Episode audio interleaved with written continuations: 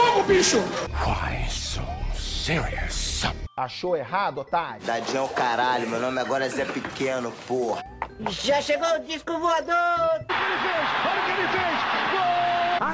Eu, eu entendi a referência. Highcast. Um podcast sobre cultura pop, mas sobre outras culturas também. Olá, pessoas! Sejam muito bem-vindos a mais um episódio do Highcast. Eu sou Hector Souza e estou aqui, como sempre, com ela, Yara Lima. Olá, pessoal, em mais um Highcast dos Dias dos Namorados. Estamos aqui novamente e dessa vez vamos listar o que vocês disseram, né? Quais são os melhores e quais são os piores casais da ficção. E eu já vou logo adiantando que ficou muito óbvio, ok? Os melhores casais vocês realmente não se esforçaram. É, eu acho que vai ficar muito legal isso aqui, espero que vocês gostem. É isso aí, como Yara falou, é o episódio especial de Dia dos Namorados, né? Esse episódio tá saindo no dia 15, então faz alguns dias que passou o Dia dos Namorados, mas para você aí que tem namorado ou namorada, feliz Dia dos Namorados. Para você que não tem, um dia você vai achar se você quiser. Se você não quiser, continue solteiro, que é lindo. O que importa é isso, né? Não importa, o que importa é você ficar feliz. O lado positivo é que você não tá comemorando uma data capitalista, entendeu? O lado negativo é que também você não tá ganhando nada, né? Mas tudo bem, acontece. Mas você também não gasta? Mas você também não gasta. Boa. Assim como disse o Júlio, né? Se você não comprar, o desconto é maior.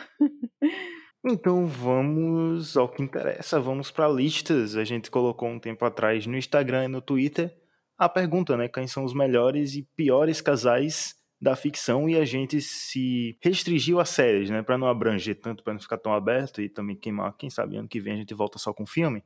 Mas a gente restringiu só as séries. A gente coletou tudo que vocês falaram e nosso método de escolha aqui foi o quê? Os dois terem assistido. Tem um ou outro aí que um dos dois não assistiu, mas foi só para completar a lista, mas no geral os dois têm assistido para o debate aqui gerar legal, né, para todo mundo saber o que falar e não ficar um monólogo falando de cada casal.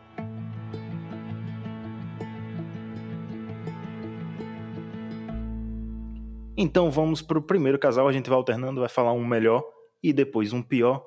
E como Yara falou, foram meio óbvios, né? Então vamos. O primeiro melhor casal é o queridinho aí desses, desses últimos anos, desde que lançou This Is Us, Jack e Rebecca. O casal principal da série, o pai e a mãe, Jack que todo mundo ama, perfeito, sem defeitos.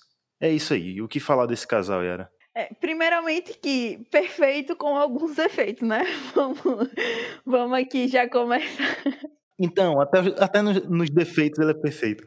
Porque ele se recupera dos defeitos. Sim, cara, eu acho que a relação Rebecca e Jack, ela é muito, muito incrível, sabe? Eu não vou dizer perfeita, eu acho incrível, porque eles não são o meu casal favorito da série, mas eu acho que é, o meu casal favorito da série, né, daqui a pouco a gente vai falar sobre eles, bebe muito do que foi o Jack e a Rebecca. Então eu acho assim, é que eles, para mim, são facilmente os melhores casais porque eles, eles são adeptos da ferramenta que eu, particularmente, acho que é a mais importante de um relacionamento, que é o diálogo. E, velho, eu acho incrível como a série retrata o casal nesse sentido de que eles falam tudo. E a, a única vez em que eles realmente não falam o que tá acontecendo, que é, né, não vou dar spoiler pra quem ainda não viu, mas aquele plot do Jack, bebidas e etc. na primeira temporada, e isso acaba virando uma bola de neve e, enfim, é, eles têm aquelas outras conversas sobre isso logo depois. E as coisas vão se ajeitando. Eu acho muito incrível isso para mim. É top 5 melhores casais da ficção, porque é o lance de. É, a gente vê no início, quando mostra lá eles conhecendo e tal, teve aquela coisa do romance e da fofura, e aí os grandes gestos do Jack, etc. Mas quando eles vão pra parte do casamento mesmo, que aí vem lá três filhos e conta pra pagar e etc., que as coisas começam a apertar, eles continuam, sabe, com essa relação de, olha, a gente tá junto, a gente é um time e, e não adianta é, eu tentar fazer sozinho ou você tentar fazer sozinho e etc. Eu acho que, que o casal é muito incrível. Eu poderia passar aqui, ó, três horas facilmente falando de This Is Us, porque é uma das minhas séries favoritas hoje em dia. Desde que ela saiu, né? Tem três, quatro anos que já tem quatro temporadas. desde que ela saiu, é a série que eu choro todo episódio, se ela se deixar. Se não deixar, eu também choro todo episódio. Ela é muito incrível e esse casal é perfeito. Mentira, é quase perfeito, eles são incríveis. O que eu acho que torna esse casal tão querido também é o fato de que o roteiro transforma eles mais humanos, né? Como você falou, eles têm as suas falhas também, tem momentos de briga deles e tudo mais. Então, acaba não sendo aquele casal ideal de contos de fadas, que é 100% perfeito.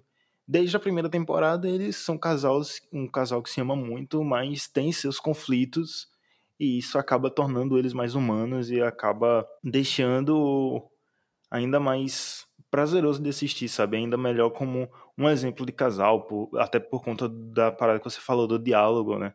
Porque sempre quando eles têm um problema, eles vão, sentam, conversam e tudo mais, não só entre eles, como os, os filhos também. Acho que é uma é um bom modelo de família assim para se ver, sabe? Apesar de todos os defeitos que eles têm. Uma coisa que eu acho legal na, na maneira que a série retrata o casal é que eles não têm brigas por ciúmes, por exemplo. Tipo, ciúmes de, de vaidade mesmo, etc. Sei lá, é uma coisa tão eu acho que chega a ser quase utópico quando a gente é, analisa relações passadas, etc. Parece quase utópico um relacionamento do jeito que eles, sabe, que eles constroem, que é uma coisa muito. Primeiro é a gente e depois a gente vê o, o o nosso individual. Tem muito, é, muitos erros no relacionamento deles, no sentido de que às vezes eles esquecem muito o individual, o que eu acho que é uma coisa super normal em relação à família, pela quantidade de filhos e tudo ao mesmo tempo. Mas eu acho muito legal que a série não foca nessa questão de vaidade, tipo, de, de traição e etc. Tem a questão do ciúme do, do Jack naquela na primeira temporada lá com a Rebecca cantando, mas é muito mais uma coisa de eu tô com medo da nossa relação não tá boa do que eu estou sendo possessivo com você, sabe? Eu acho que que é muito bacana o jeito que a série trata isso, sem ser uma coisa, ah, eu odeio é, homens e etc. É tipo, olha, as coisas são assim, as pessoas são desse jeito, eu não vou colocar um Jack que não vai sentir nenhum tipo de ciúmes ou nenhum tipo de nada em ver a, a mulher dele fazendo uma viagem é, numa turnê com o ex-namorado que é apaixonado por ela ainda e etc. É, mas aí também não coloca ele como, ah, você é minha, sabe? É uma coisa mais, poxa, o que é que tá acontecendo aqui? Por que, que a gente não está conversando sobre, etc. E Yara falou aí que, que ela não queria falar spoilers, mas assim, alguns casais por si só são spoilers. Então, você que está ouvindo esse episódio é sua conta em risco. E a maioria das séries que a gente que tá aqui na lista já acabaram e são séries muito famosas, são casais muito óbvios, então também não tem o que ter medo. E indo pro nosso primeiro pior casal, ele vem de Grey's Anatomy, que eu não me dei o trabalho de assistir. Então, Yara, disserte sobre Owen e Cristina. Primeiramente que, antes de falar do casal Owen e Cristina, eu preciso falar que o Owen é o pior ser humano dessa série e, portanto, qualquer relacionamento em que ele esteja envolvido automaticamente entra para a lista de piores relacionamentos da história, da ficção e etc, entendeu? Então, Owen e Cristina, é, no início do, do relacionamento deles, acho que o Owen aparece na sétima temporada, ou sexta temporada, eu acho. Eu chipei muito porque a Cristina tem uma crescente, tem uma crescente assim de homem horrível na vida dela, que o Owen apareceu, eu disse, caramba, legal. E aí ele veio né, com aquele plot do soldado e etc, eu tava achando bacana. Mas, meu Deus, que, que homem insuportável, velho. O problema do casal Owen e Cristina é o Owen, sabe? A Cristina tem os. As convicções dela sempre foi sincera: olha, eu não tenho interesse em filhos, a minha vida é a minha carreira, e a gente pode aqui ter o nosso relacionamentozinho e tal. Mas eu quero que você saiba que eu sou assim, pronto. E aí, ele. Tudo bem, pô, é nós, concordo com você. É, depois a gente vê o resto. Ao passar do, da série, ele começa a agir, né? Primeiro ele quer ser o dono da, das decisões da Cristina. E quem assiste Grey's Anatomy sabe que ela é a mulher mais certa de quem ela é desde o início, né? Ela saiu na décima temporada, infelizmente. Mas ela sempre deixou muito claro quem ela era, o que ela queria. E aí o cara chegou achando, sabe, com aquele conto de ai, mas você só não achou o homem certo. Bom, o homem certo definitivamente não era o homem. É, tanto que todos os relacionamentos, como eu disse, todos os relacionamentos que ele teve até agora, ele é o pior, sabe? Tanto que na lista é, que a gente colocou, alguém botou lá como pior casal Owen e Amélia. Não foi à toa, né? E aí teve o relacionamento do Owen com a Ted também, que, né, gerou o filho deles. E, enfim, velho, é um relacionamento que eu acho problemático em todos os sentidos, porque ela fala quem ela é. E quando você, sei lá, tem a questão de você ceder, né? Você tem que aprender a ceder e tal. Mas se ela disse desde o início o, as condições para ficar com ela, porque ela era assim, etc. E ele aceitou, velho, não tem, não existe isso de que ele tem que mudar ou que ela tem que ceder um pouco para ele. Não, sei lá, vai na minha cabeça não entra. Acho que se você é sincero desde o início com as coisas que você quer e a pessoa aceita e depois ela quer que você mude isso para que você entre nas convicções dela, aí não posso fazer mais nada. O Owen é um lixo, é isto.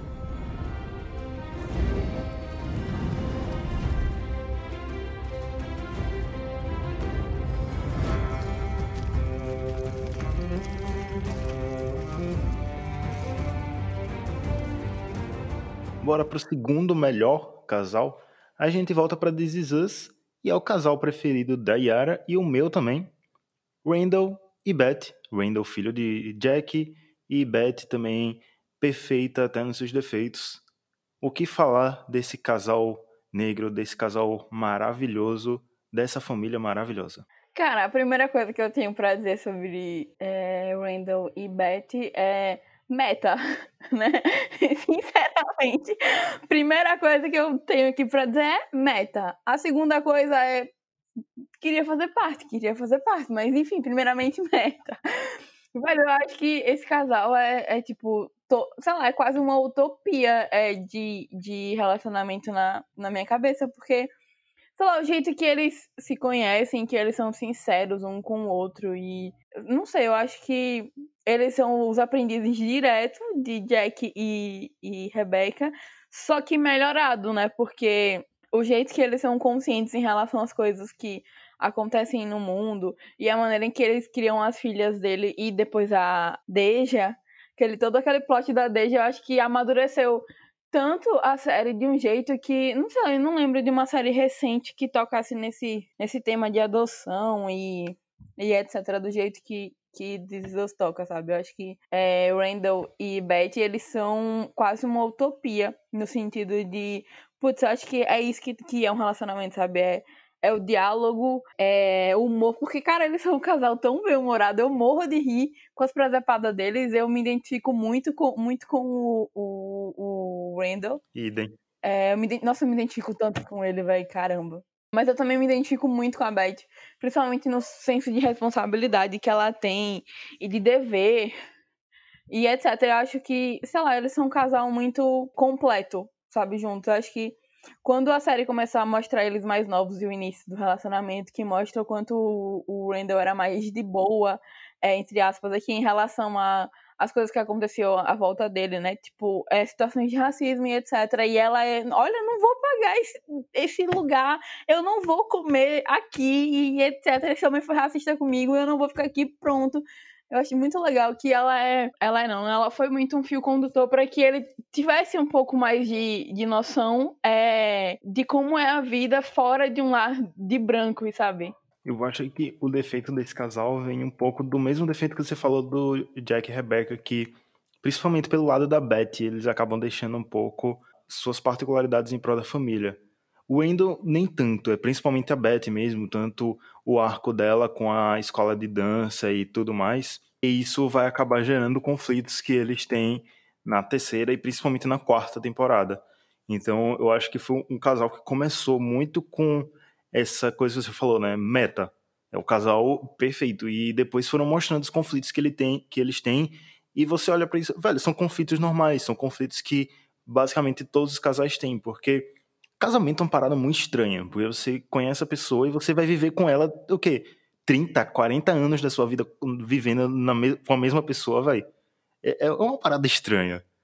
Então você sempre vai ter esses atritos, sabe? Você sempre vai ter esses conflitos. E a série consegue mostrar muito bem nos dois casais que a gente falou aqui e nos outros também que a gente não citou, tem a Kate e o Toby.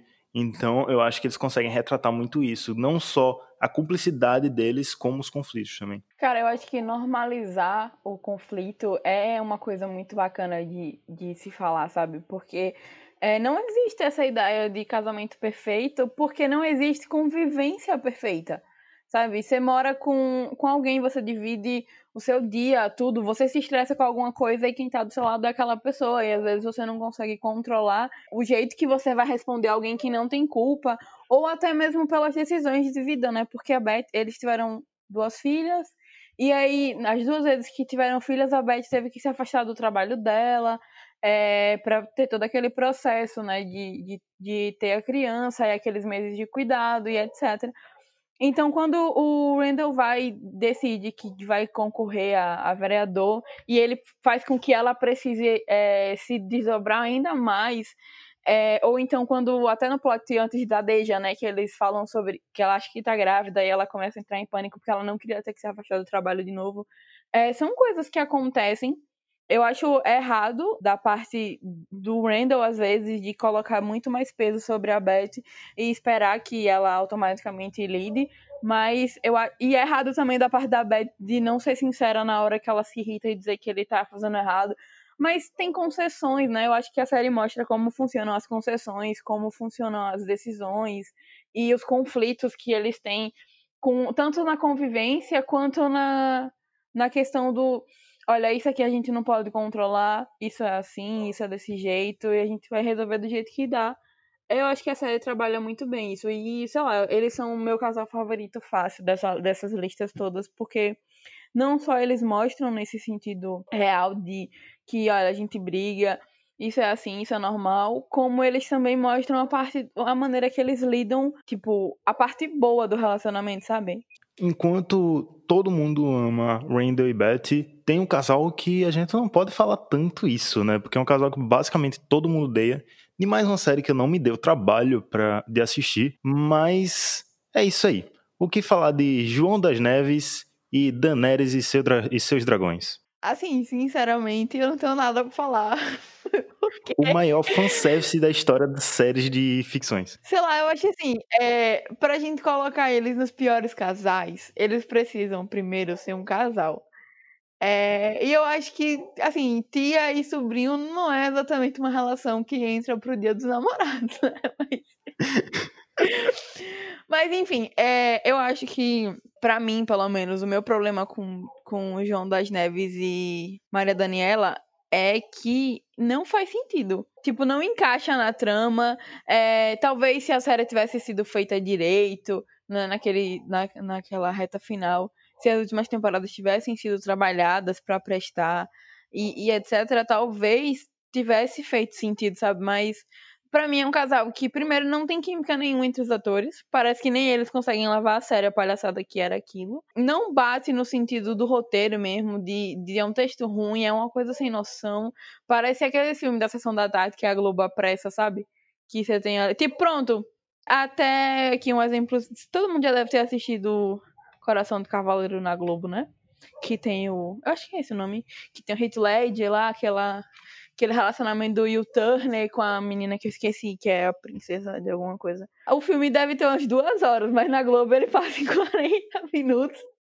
E o relacionamento deles ainda é extremamente bem desenvolvido. ok, você compra o casal e aquilo funciona. Daenerys e Jon Snow tiveram, acho que foram duas temporadas, não foi? Ou foi um, não lembro. Não lembro se hum, são duas temporadas com, com eles ou se é ou se eles se pegam no final da penúltima temporada. E aí eu acho que é, eles se pegam no final da penúltima eles passam uma temporada como casalzinho. E depois descobrem que são família. É isso. E foi tipo aí quando eles descobrem que são família o Jon Snow fica tipo minha tia mano. Porra é essa? Minha tia?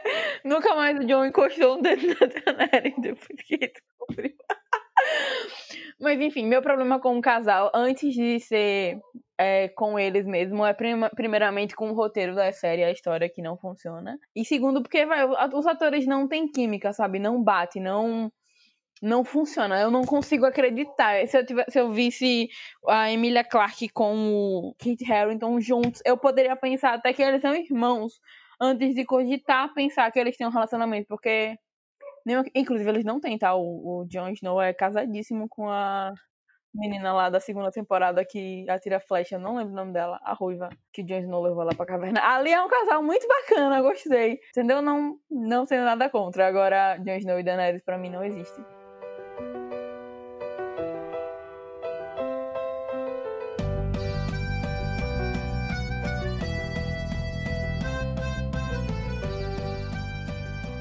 Indo pras comédias, porque encheram de casal de comédia aqui. E vamos para The Office falar de Jim e Pen. O casal que protagoniza aí a série, um dos casais mais queridos das sitcoms. E é um bom casal, pena que o roteiro caga com a Pen no final. Esse casal é tudo na minha vida, entendeu? Tudo para mim. É simplesmente eu nunca sofri tanto pra um relacionamento acontecer como eu sofri pra esse relacionamento, porque eles levam três temporadas. Véi, três temporadas pra uma parada tão óbvia, velho. Temporadas pra uma coisa que desde o primeiro episódio a gente sabe que o Jim é apaixonado pela Pen. Desde o primeiro episódio, eles deixaram três temporadas com isso rendendo. Não tem condições. Pra mim, esse casal é tudo, velho. A única coisa que eu não gosto mesmo é o, o jeito que a série termina, porque a Pen, ela é simplesmente perde o, o sentido dela na série. Ela não tem mais plot, ela é só uma esposa. É, e uma mãe, ela deixa de ser uma artista foda. Tanto que até o mural dela é esquecido, né? Inclusive, para quem começou a ver The Office esses dias, desculpa, viu? Foi completamente sem querer falar. Muita gente vendo The Office na quarentena e a área estragou. Velho, inclusive eu achei incrível esse fenômeno que do nada, de repente, assim, começou a brotar tanta gente falando de The Office e assistindo. Eu disse, cara, que legal, velho. Aí que tu terminou esses dias, tá sentido também, inclusive. O que você acha do casal, amigo? É, como falei, é um casal muito bom. A química deles é muito boa. Desde o primeiro episódio, não só o Jim. Você percebe que os dois estão lá flertando e tal. A Pen só não vai porque não quer terminar o noivado dela. Mas desde o primeiro episódio fica óbvio que eles vão terminar juntos. Eu só não gosto também desse final que o roteiro dá pra Pen. Eu acho que todo o arco deles da última temporada é um arco bem paia, sabe? É um arco que, vai, eu dava pra ter resolvido em dois episódios. É, eu vi uma entrevista da, da atriz que faz a Pen, a Diana Fisher, e ela estava contando que quando ela fez o teste para para interpretar a Pen, ela conheceu o John Krasinski, né, que é quem faz o Jim Halpert. A Diana conheceu o John no site de, de, de gravação, quando ela foi fazer o teste, e aí ela, ela falou, né, nessa entrevista que eles conversaram, ele viu o teste dela, e ele disse que ela era a pan favorita dele. E eles trocaram contatos, se eu não me engano. Acho que ela falou alguma coisa assim, não lembro exato se eles trocaram contatos ou se ele só disse que estava torcendo por ela, porque ela era a favorita dele. E se ele entrasse, ele queria muito que ela entrasse também, e aconteceu dos dois, eles, eles criaram uma amizade muito bacana. É, e é tipo um desses casais que a galera chipa muito fora da, da série, sabe? O John é casado, né, já com a esqueci o nome dela, aquela mulher foda também, a Emily Blunt. Ele é casado com a Emily Blunt. É... Mas, velho, eles têm uma química muito boa. Pra mim, eu comprei esse casal no primeiro episódio mesmo, enquanto a série Sim. nem era boa ainda. Eu já comprei o casal por lá.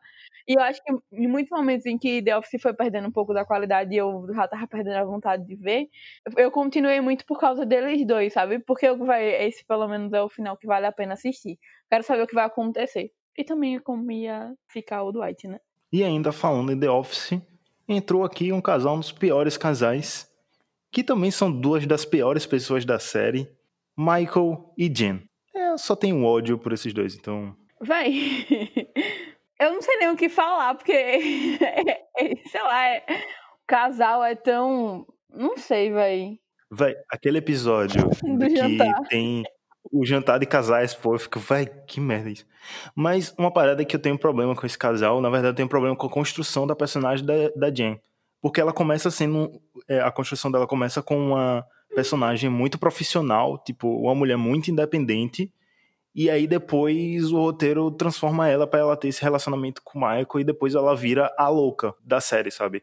Eu achei isso um pouco chato, um pouco problemático pelo início da construção que ela teve, porque como ela começa e como ela termina é muito diferente, é muito distante. Sim, sim. Eu acho que, na verdade, se você for olhar um pouquinho, você percebe que, embora muita coisa, de, na verdade, embora The Office seja uma grande sátira, o roteiro da série dá uma falhada no jeito que trata as personagens femininas, porque do mesmo jeito que a Pen é deixada de lado vários momentos da série, esquecido os plots principais dela, é, acabam sendo ser mãe ser esposa, acontece isso com a Jen no sentido de ela perde o cargo, né? Mas antes de perder o cargo, ela passa por aquelas humilhações de tipo o Michael enviar o para todo mundo da empresa a foto dela de biquíni, sabe? Na praia, tipo, poxa, é uma, ela começa como uma mulher muito forte, de nome, uma poderosa, que manda na empresa, e depois ela vai sendo exposta ao ridículo, de um jeito que eu acho muito triste. É, não é uma coisa que, que eu gostei na série. E eu entendo o lado satírico da coisa, mas eu acho que isso não precisava ter sido tão, tão grave, sabe? E aí, para mim, o casal é mais é só mais um jeito de mostrar o quão o Michael Scott é patético, sabe? Nesse sentido. Porque eu acho que ele faria esse tipo de coisa com qualquer pessoa. Qualquer mulher que ele. Tanto que ele tem aquele relacionamento com aquela outra mulher que eu não lembro o nome agora. E também tem muitas cenas ridículas, sabe? Entre eles. Tem muita coisa ridícula ali. Eu acho que o, o, o, a Jen só serviu mesmo na série pra mostrar o como o Michael Scott pode ser horrível. É, e pode piorar sempre a situação.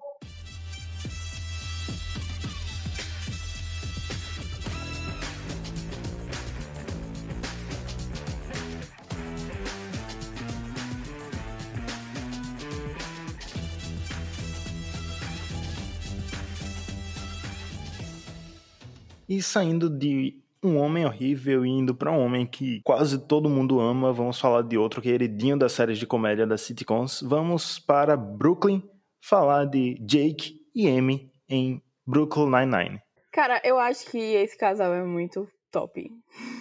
Sério, tipo, eu acho fofo. Eu acho que Jake e Amy é uma versão é, muito fofinha de início de relacionamento, sabe? O, eles estão juntos na série, acho que já tem umas quatro temporadas, né? Se eu não me engano. Não lembro agora se Mas... eles ficam... É, tem mais, né? Acho que eles ficam juntos na terceira. Eles ficam juntos na, te... na segunda ou na terceira, mas desde a primeira fica óbvio que eles vão ficar juntos. Sim, claro, fica óbvio que eles vão ficar juntos e fica óbvio que o Jake tem um interesse nela. É, o que eu acho fofo neles é que eles parecem, mesmo agora a série tá na sétima temporada, eles ainda têm muito uma coisa de início de relacionamento. Só que eu acho que isso é mais por causa da série do que do casal. Porque, querendo ou não, a série, o foco é a polícia e, e as cenas deles fora da, da delegacia é muito pouca, né? O, o máximo que a gente vê mesmo é aquela relação trabalho, aquela relação família, né? Quando tem a, os eventos e tal. Mas aquela coisa, Jake e Amy, casalzinho, tipo, até na lua de mel deles estava o chefe lá e aí ficou muito mais uma coisa do relacionamento deles em segundo plano. O que eu acho muito bom pra narrativa da série, mas eu acho que, assim, a única coisa que eu mudaria nele, se fosse o caso, é que falta um pouquinho mais de amadurecimento, sabe? Mas de resto, eu acho que, sei lá, eu acho eles muito fofos. Eu acho que é um relacionamento muito bonitinho. É, meu único problema é porque, tipo, a gente começa falando de Zizans, aí aquela coisa de problema e treta e isso, que as coisas vão ficando sérias e etc. E a gente vai dar aquele respiro vendo e Amy, que é uma coisa muito mais fofa, muito mais. Sabe? Mas eu acho que falta um pouquinho a série mostrar mais da vida deles, talvez, fora da delegacia, não sei. É porque eu acho que também não, não chega a ser a proposta da série, né? Então, é, é o que eu falei. Quase, quase nenhum personagem por exemplo, a gente, desde a primeira temporada, a gente ouve falar de Terry e as filhas dele. Só que a gente, eu acho que a gente só viu o quê? Uns quatro, cinco episódios as filhas dele mesmo. Cara, sabe? eu acho que nem isso tudo, viu? Eu acho que nem isso tudo. E olha que a série já tem sete temporadas. E é o que eu falei, é o foco da série não é as relações, e por isso as relações dele acaba, deles acaba parecendo muito uma coisa inicial. Porque até quando eles têm algum problema, alguma treta, não é aquela coisa de ser o plot, de ser o vamos resolver isso, é mais uma coisa do Jake falando por alto, ou comentando que teve, ou ele falando com ela em forma de, de alguma piadinha que ele solta. É um mal de séries de comédia que tentam não pegar a história linear, sabe? Querer fechar tudo no, nos episódios. Tipo, um episódio contar uma história, entendeu? O, o que é a sitcom. E você acaba não entendendo tanto os conflitos para a pessoa que chega, tipo, no quarto episódio da terceira temporada conseguir assistir sem ficar tão perdido. Isso, exato. Aí eu acho que por esse motivo o relacionamento deles acaba. Tipo, eu acho muito legal, gosto do relacionamento, acho fofíssimo. Mas acho que fica. Assim como eu falei, né? Eles estão na sétima. É, é, spoiler aí, galera. Desculpa quem não viu a sétima ainda, mas aí eles têm um filho nessa temporada. Então, tipo, é uma coisa de amadurecimento. Só que o foco não é isso, aí acaba ficando em escanteio a relação, porque realmente não é pra ser isso a série. Mas eu gostaria de ver mais. tipo, eles Sim, fora, sabe, uma vida, tipo, o Jake e a Amy dentro de casa, é, cenas mais só eles, sabe? Tipo, conversando e tal, eu acho que seria legal, mas não agrega pra proposta da série, então fugiria muito do tema. E vamos sair da delegacia e voltar para o escritório. Mais um casal de The Office entrou aqui entre os piores casais, Andy e Erin. Que assim, é, é, chegou na parte que o roteiro começa a cagar com a série e acaba cagando com o casal também. É isso. assim, para mim, primeiramente, que o casal já começou errado. Já começou assim, meio a Erin precisa de um plot. Vamos fazer alguma coisa pra essa mulher, porque ela não funciona como amiga de ninguém ainda. Vamos dar um relacionamento. Aí quem da série tá à toa também. Aí bora botar ela e o Andy aqui. Eu acho que o relacionamento deles é. pra mim é muito estranho. Porque quase, quase nunca eles parecem de fato um casal, sabe? Provavelmente Erin e Gabe funcionou melhor do que Andy e Erin. Cara, e olha que o Gabe é completamente doido. Sim. Cara, ele é louco ali nessa série também. E tipo, eu acho muito engraçado os episódios que ele volta tentando pegar a Eren, ter a Eren de volta e etc. É, eu acho que o meu maior problema com o casal é aquele plot que também a série. Foi onde a série tava meio que sem saber o que fazer, que botou o, o, o Andy pra fora, né? Que ele tava naquele cruzeiro louco dele sozinho lá no passeio de barco. É, isso acontece porque o ator queria ganhar dinheiro e foi fazer esse bebê não case. E aí disse, The Office, licença. Ah, foi no mesmo período? Foi, eu sabia, eu imaginei que tinha sido para fazer algum filme, mas eu não olhei que era Se Beber Não Case. Eu só não sei se foi, tipo, o primeiro, eu sei que foi um dos três, bateu com, com o ano de um dos três, eu só não lembro qual foi. Aí ele, tipo, teve aquele sumiço dele e a Erin ficou à toa e, e ele, sei lá, tipo, a única coisa que, que serviu esse sumiço dele foi para que ela percebesse que não gostava dele. Teve aquele relação, o finalzinho da série, ela termina com aquele outro carinha que eu não lembro o nome, mas para mim ele é o Jean número 2. Porque, inclusive, não sei se isso é um senso comum pros fãs da série, mas Pra mim, a Eren e esse carinha, qual é o nome dele? Não sei, eu sei que Andy chamava ele de, de Plop. De Plop, isso, Plop. Também não lembro o nome dele, não. Pra mim, é, não sei se foi um senso comum, mas o, o, o finalzinho da série, o jeitinho que tá o, o Plop com a Eren, é, eu achei muito igualzinho o jeito que era o Jean e a Pen no início da série. Sabe? Eu acho muito fofo isso, porque para mim, não sei se foi uma referência, mas eu não cheguei a procurar isso. Mas para mim, é, pareceu muito. Aí eu acho que a Erin teve um finalzinho mais bonitinho por causa disso. Mas esse casal, vai, meu, pelo amor de Deus, o homem some por, sei lá, uma temporada, mandando carta. E depois, quando ele volta, até dá a entender que ele foi se comunicar com o. aquele David Wallace, né? E ele não mandou mensagem dá pra entender, não. Fica explícito. O David fala isso. Ele não mandou mensagem pra Eren porque ele não quis é, esse tempo todo.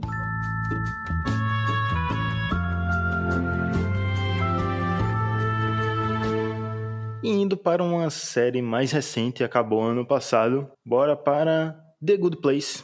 E falar de um casal que, que também é daqueles casais que desde o primeiro episódio a gente sabe que vão terminar juntos, mas a série coloca ali aquele conflitozinho de não se gostarem no início e tal que é Tid e Eleanor. É um casal que, tipo, para mim teve uma construção muito boa e virou um dos melhores casais de série de comédia. Cara, para mim também, fácil, fácil. Não, não é nenhuma coisa que eu fique pensando, que eu fique em dúvida. Para mim, Tid e Eleanor é um casal muito incrível, sabe? É é tipo aquela coisa do equilíbrio da pessoa que é muito engraçadinha e da pessoa que é muito séria, mas aí a pessoa que é muito séria consegue ser muito engraçadinha quando tá com a engraçada e a pessoa que é engraçada consegue ser muito séria. Enfim, eu acho que é um equilíbrio muito bacana entre eles dois. Uma química muito boa entre os atores, né? Tipo, os vídeos dos extras é, que eles faziam. Tipo, é uma química muito bacana. E o jeito que, que as coisas foram acontecendo, tipo, o sacrifício que a Eleanor faz em é, fazer com que o Tid esqueça que, que ela existe, porque ele esquecer que ela existe acaba sendo importante pro plot. E o jeito que ela tem que agir, sabendo que ele não sabe quem ela é e vendo ele tendo a proximidade maior com aquela outra personagem. Eles são incríveis, eu acho muito fofo o jeito que o casal começou e, e o jeito que, que no final, né, ela é a resposta. Enfim, vai, sei lá, eu, The Good Place entrou muito pra, pra minha lista de séries favoritas sem que eu percebesse. Porque foi de repente, assim, eu tava assistindo, eu me, me, peguei gostando da primeira e, cara, esse plot ficou completamente louco. A série deu uma virada na minha cabeça, sabe, de um jeito, e de repente eu tava chorando porque ela tava acabando. E eu falo sério, gente, eu realmente chorei no final da série. Foi um misto de esse final é muito incrível, com caramba, isso é o final, parem agora de terminar. Vou fazer mais uma temporada, porque eu preciso ver vocês de novo. Acho incrível, velho. A série é incrível, a química deles é incrível e o casal é para mim também facilmente uma, um top 5 ali de casais, juntinho com o Beth e, e o Randall. Se o casal tivesse vivo, seria meta. Mas como eles não estão vivos, não é tão meta assim. Seria meta mesmo, amigo. E que casal. Faria os dois, inclusive. Yara, até agora a gente falou de casais muito óbvios, né? São casais muito queridos ou casais muito odiados, você concorda? Eu concordo. Então vamos para as polêmicas, porque esse casal aqui até me surpreendeu muito entrar nessa lista. É um casal que eu já vi muita gente elogiar, mas pelo visto não é todo mundo que gosta. Eu, a Patrulha as Crianças, vamos falar do pai e da mãe, Michael e Jay Kylo, porque eles estão na lista dos piores casais, já. Cara, eu acho que, primeiramente, é, eles são a representatividade negra do como não ser um casal, sabe? a gente tem que ser representado em todos os âmbitos. E a gente tem que isso. Velho, eu acho que, assim, as pessoas têm uma memória afetiva muito grande com Eu, a e as Crianças, e isso faz com que elas acabem se passando em relação a muita coisa, ou porque você não lembra como era, ou porque você realmente acaba deixando de lado, porque, entre aspas, aqui é o normal da época. Mas o que eu vejo, assim, que eu acho problemático, inclusive eu não esperava que colocassem isso na lista, eu fiquei surpresa. O que eu esperar, o que eu acho problemático em, no casal é porque o Michael, ele é muito infantil, muito infantil e ele é muito machista, sabe? Ele ele faz umas coisas assim com com ela que eu fico velho. isso não era legal nem lá, sabe? Nem nessa época isso era bacana, porque a gente tem, por exemplo, todo mundo deu crise é de 2005. É, e a Patrulha das Crianças é de 2001. Não tem tanto tempo de diferença. É, exceto que o último episódio de Eu a Patrulha das Crianças foi ao ar no ano em que foi ao ar o primeiro episódio de Todo Mundo Deu Cris. Mas assim, é, é uma série que se passa nos dias atuais, né? O Eu para as Crianças. E enquanto Todo Mundo Deu Cris tá retratando uma coisa, uma história dos anos 80 e tal.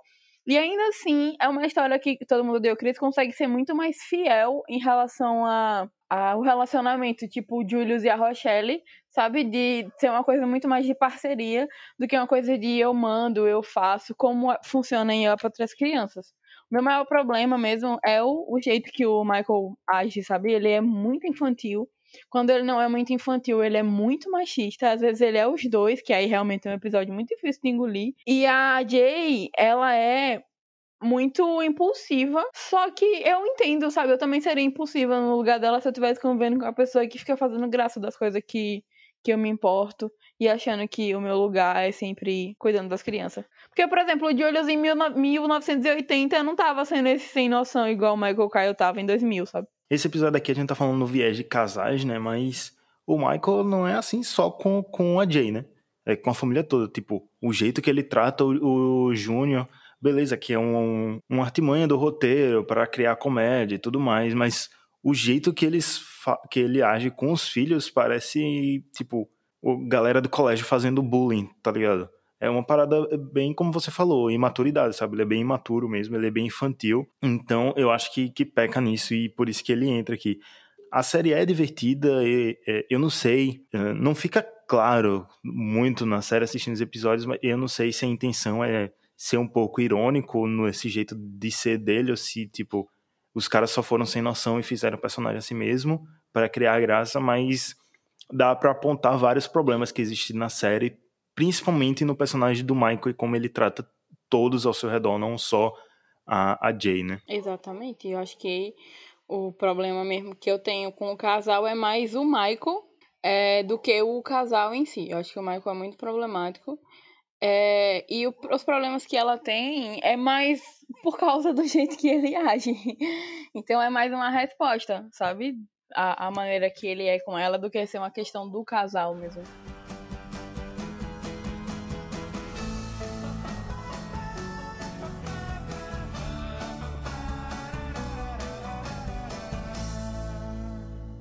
E a gente tá chegando no final da nossa lista, tem mais dois casais aqui. E esses dois casais são um combo, por isso que eles ficaram pro final. Porque são casais que apareceram citando como melhores e como piores, sabe? Algumas pessoas falam que são, que são os melhores casais, outras pessoas falam que são os piores casais. E o primeiro desse combo é um casal bem, bem problemático, que tem várias discussões aí em torno dele, como em torno dessa série, né? Que é de Barney e Robin de How I Met Your Mother. Eu acho que existem questões e questões. Eu acho que o relacionamento de Barney e Aliás, que desgraça falar de How I Met Your Mother em 2020. Mas eu acho que o relacionamento do Barney e da, da Robin é muito bacana. É muito bacana, é, no sentido de que são pessoas que, que combinam e que têm histórias que funcionam. Eu acho que os atores têm uma química muito boa também. Mas eu acho que o lance deles é uma coisa muito de conveniência do roteiro, sabe? A primeira parte do relacionamento deles, que foi na quinta temporada, se eu não me engano, é, eu acho que não estava rendendo pra série em questões de audiência, não tenho certeza. Mas o, o Barney e a Robin são, são personagens muito é, que trazem histórias para que o grupo funcione, sabe? Porque o Ted é chato e o Marshall e a Lily são muito eles. É, então, tipo, o, quem, se vocês forem observar, né, alguém que já viu a série várias vezes, consegue perceber que quem, quem traz as pessoas, quem costuma trazer os, os personagens de fora pro grupo é o Barney e a Robin. Então, na primeira parte da, da, do relacionamento deles, foi muito essa coisa de. A temporada ficou sem muita história. Tanto que o relacionamento deles eu acho que dura uns seis episódios só, se eu não me engano. Porque é uma coisa realmente muito curta. E aí veio aquele, aquele lance, né, de que eles se cancelam, porque os dois são muito mandões e etc. Mas eu acho que foi mais uma questão de conveniência do roteiro, porque não tava dando. E na segunda parte, foi puramente o roteiro botando para que funcionasse pro, pro Ted e pra Robin, né? Porque o Barney, a, a temporada inteira foi pro casamento deles, e aí nos 20 minutos finais da série, os caras vai e diz, não, não é isso não. 20 minutos finais não, né? Acho que foi mais nos 5 minutos finais mesmo. Não, ah, não, peraí, vamos desfazer tudo que a gente fez nessa temporada inteira, porque são eles dois. Eu acho que, para mim, Barney e Robin entrariam sim no Melhores Casais, mas é, por causa da, das questões do roteiro e tal, eles acabam, sabe, ficando como pior mesmo, porque é uma coisa que não funciona. A segunda parte do relacionamento funciona melhor porque eles estão mais maduros, principalmente o Barney tá mais maduro, mas eu acho que é mais uma questão da série não saber como lidar com um protagonismo que não seja do Ted é, do que o casal em si ser ruim ou problemático. E os problemas desse casal já começam na problematização que tem do personagem do Barney, né? Por ser tão machista e, tipo, atitudes meio, meio não, muito escrotas. Mas se a gente for abranger pra série, os cinco personagens principais são muito problemáticos, não são poucos, são muito problemáticos. Então, em relação, como você falou, em relação de química do casal, eu acho que eles entrariam no, nos melhores casais mas em relação de como o roteiro lidou com isso e do, do entorno deles, eu acho que entraria em piores casais. E vou aproveitar que você já falou de Ted, porque o outro casal que entrou também nessa lista, tanto como melhor como pior, foi justamente Ted e Robin. Para mim, eles são piores mesmo, simplesmente piores. Não tem nada de melhor nesse casal. Que ódio. É um casal que já começa errado, né? Porque já começa com aquela mentirada toda do Ted em relação a Victoria. Do primeiro tal. episódio. É, não, o primeiro episódio, sim, ele foi um otário, né? O cara que. eu acho que eu tô apaixonado por você. Meu filho, pelo amor de Deus, já vi gente emocionada. Eu tenho amigos bastante emocionados, mas nenhum deles chega ao nível do Ted. Inclusive é uma. Eu não sou emocionada, não. Tá bom. mas enfim, o Ted ele é muito chato, ele é, é. Sei lá, eu acho que ele é um dos personagens mais sem história, sabe? No sentido de que ele não teve nada realmente problemático. Eu tava revendo a série porque ela entrou no catálogo da Amazon, aí eu comecei a rever, assim, pela falta do que fazer é, e pela preguiça de consumir material novo. Tava vendo, e assim, quando você assiste a série pela perspectiva do Barney, a série rende muito mais do que pela perspectiva do Ted, sabe? É um cara que teve pais presente, teve um, um, uma educação bacana, acessível, foi para uma faculdade, tipo, chega a ser insuportável, sabe? Ele não tem o que falar assim, putz, a minha vida é problemática. E aí acaba criando qualquer coisa para ele ter algum tipo de enredo. E a Robin é aquela personagem que ela é muito. Ela, sabe? Ela é. é... Sabe o que eu falei mais cedo sobre o Owen e a Cristina? É tipo aqui Ted e Robin. Ela deixa claro no início: eu não quero casamento, eu não quero filhos, eu não tenho interesse nessas coisas. E ele, não, pô, se você quer assim, tudo bem para mim. E aí tá lá o tempo todo, porque ele quer filho e, e o casamento filho e casamento, filho e casamento. Acho que a mulher é quase irrelevante para a vida do Ted, porque o que ele quer mesmo é ter um filho e casar. Não importa o jeito que ele consiga. A, a ideia dele aqui é ter um filho e um casamento. E aí eu acho que o Ted é que é insuportável, porque eu acho que a Robin funciona muito bem com quase todos os, os relacionamentos que ela se envolve na série. Mas com, com o Ted, sei lá, eu acho que é aquela coisa muito de ser chato a pessoa que tem que ceder para que ele tenha algum protagonismo, enfim, para mim eles são muito piores casais mesmo. Ou seja, se Ted não existisse, a série seria uma série legal. Eu acho, velho, eu acho que se você tirar o plot do tô contando como eu conheci a sua mãe, sei lá, como eu fiz amigos, funcionaria muito bem, sabe? Ele sendo só um personagem da série, não o protagonista principal e tal, porque ele sendo ele como protagonista é que é muito chato. E é com esse desprezo ao Ted também deixar claro aqui, pessoas, a gente tem tá 2020 e vamos amenizar aí, falar um pouco menos de How Much Mother, falar um pouco menos de Friends também, que nem entrou aqui nessa lista. E vamos falar de séries novas, sabe? Supera. Gente, tem um monte de série aí bacana. Essa, esse episódio mesmo a gente juntou um monte de casal que, que dá pra falar. Sabe? Tem muita coisa legal pra vocês falarem aí. A galera fica se matando hoje em dia, 2020. E ai, Friends, Friends, Friends How Much Moda. Os nossos seguidores são tão incríveis que ninguém mandou Friends. Mentira, algumas pessoas mandaram Friends, mas a gente não tem muito local de fala pra falar sobre Friends. E é isso aí. E vamos terminar o episódio, como sempre, com as indicações.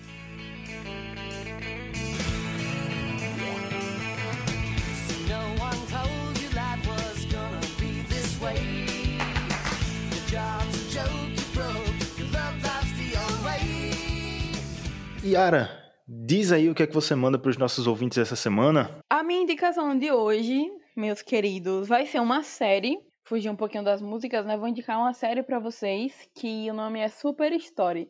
É uma loja de inconveniências. Ela tá lá na Amazon Prime.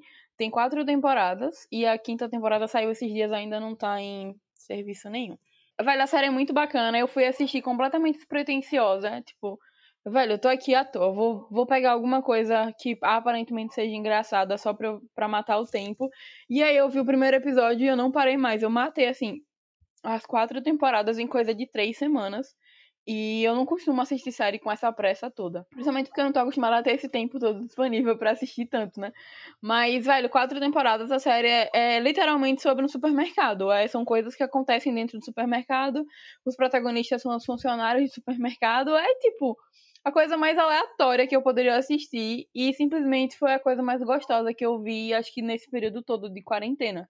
Sabe? Então ela é gostosinha, é divertida. E, assim, a minha dica é veja o primeiro episódio. Se vocês não gostarem do primeiro, não precisa ver o segundo, porque ela não é o tipo de série que melhora com o tempo. Ela é muito parecida. O que acontece na primeira temporada, no primeiro episódio, é muito parecido com o ritmo que a série tem no resto. Não muda muita coisa. Obviamente as coisas se desenvolvem, né? Mas não é aquela coisa de, ah, na segunda ela vai ficando melhor, terceira. Não, ela é muito consistente, sabe? Então para mim foi muito bacana assistir. Eu, eu tô até triste que eu acabei as quatro temporadas. Muito rápido, eu queria ter aproveitado um pouquinho mais. Mas é muito boa a série, tá lá na Amazon as quatro temporadas. O nome é Super Story, uma loja de inconveniências. Como comumente já faço, também vou falar de série, porque é o que eu tenho feito ultimamente. Eu tenho assistido mais série do que ouvido música, então deixo as músicas pra Yara. E eu vou indicar uma série nessa vibe de Dia de Namorados, vou indicar uma série que fala sobre relacionamentos é Run, ou Run, R-U-N. da HBO, saiu esse ano, já terminou, é curtinha. Teoricamente é uma minissérie de sete episódios, mas rola boatos aí que pode ser renovada, então é HBO dizendo que essa minissérie depois renova vibes Big Little Lies. Mas a série é, é muito boa. Eu não vou falar muito sobre a história, porque a cada passo que a história dá, você se surpreende, são várias coisas cheias de segredos, e eu acho que é melhor você assistir sem saber muita coisa do que acontece.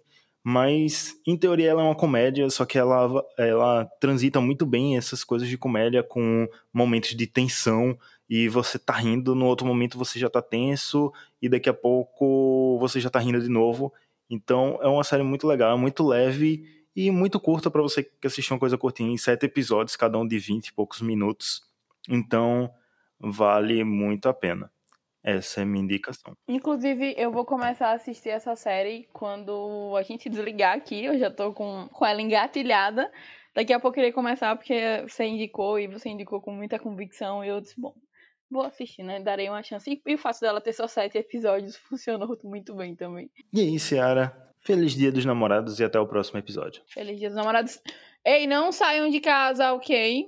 Importante lembrar que é Dia dos Namorados, mas ainda estamos isolados, ainda estamos em quarentena. Manda um presentinho. Se você não tá passando a quarentena com seu namorado, manda um presente, manda um beijo. Sei lá, façam. Faz alguma coisa virtualmente, mas evitem sair de casa. Continuem usando as máscaras, o álcool gel, lavem sempre as mãos, porque os números não estão ajudando. Então, sempre que for. É possível, é, tomem todos os cuidados e evitem mesmo sair de casa. É, é muito triste passar o dia dos namorados sem poder ver a pessoa, eu acredito, né? Que seja muito triste. Mas se vocês tiverem a chance de ficarem em casa, por favor, fiquem e se cuidem. É isso aí, Yara já mandou o recado. Fiquem em casa, usem máscara, usem gel, lavem as mãos. Uh, façam declarações virtuais se você não está passando essa quarentena com seu amado ou sua amada. E é isso aí, eu sou o Highcast.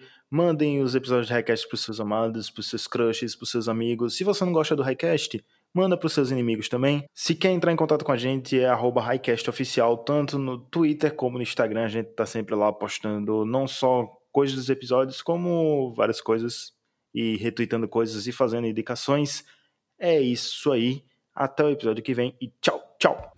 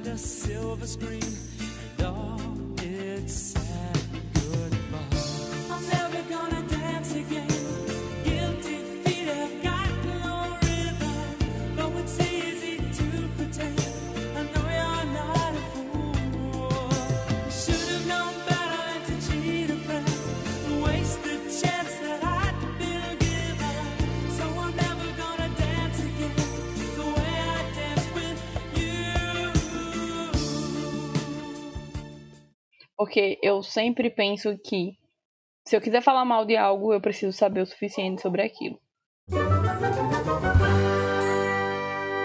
Esse podcast foi produzido e editado por Hector Souza.